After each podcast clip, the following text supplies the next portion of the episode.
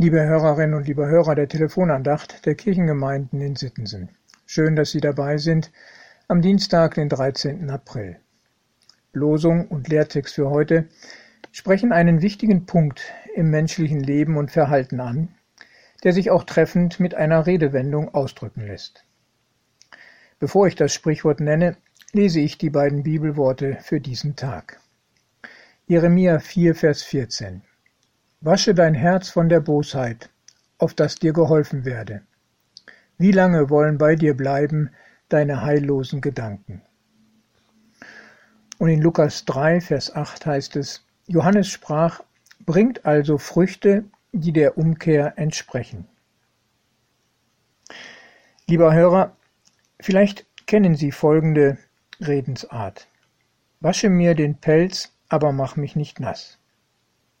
Diese Redensart wird benutzt, wenn jemand einen Vorteil haben möchte, aber nicht bereit ist, etwas dafür einzusetzen. Ich könnte etliche Beispiele nennen aus unserem alltäglichen und gesellschaftlichen Leben, auf die das zutrifft, was der Spruch kennzeichnet. Ich tippe nur mal ein paar Dinge an, wie etwa erneuerbare Energie. Viele Menschen sind dafür und fordern vielleicht sogar mehr Windkraft, aber die großen weißen Windräder wollen sie nicht in ihrer Nähe haben. Oder nehmen wir das große Thema Klimawandel. Da wollen viele die Umwelt schonen, aber die Reduzierung bzw. der Verzicht auf gewohnte Dinge bleibt aus, wie der Gebrauch des Autos oder der Gebrauch von Plastik und so weiter.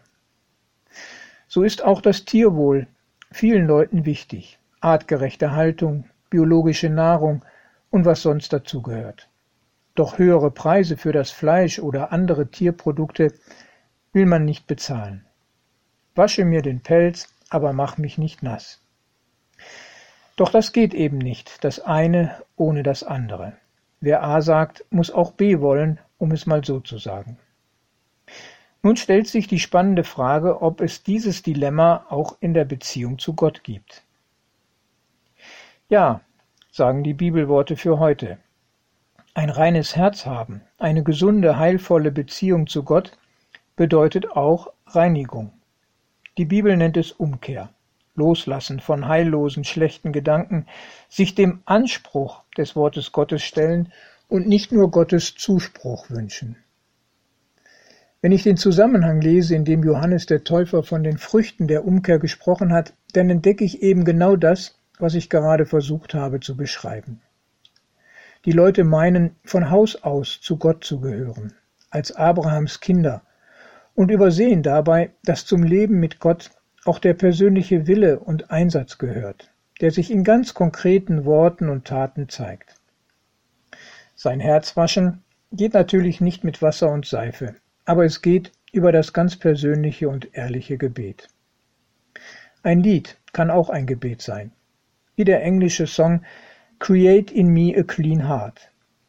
Ich lese die deutsche Übersetzung, die dem Psalm 51 entspricht und spreche damit ein Gebet, vielleicht für uns alle. Erschaffe mir Gott ein reines Herz und gib mir einen neuen beständigen Geist. Verwirf mich nicht von deinem Angesicht und nimm deinen heiligen Geist nicht von mir. Mache mich wieder froh mit deinem Heil, mit einem willigen Geist rüste mich aus. Amen. Ich wünsche Ihnen Gottes Segen, liebe Hörerinnen und lieber Hörer. Herzlich Ihr Pastor Ralf Schöll.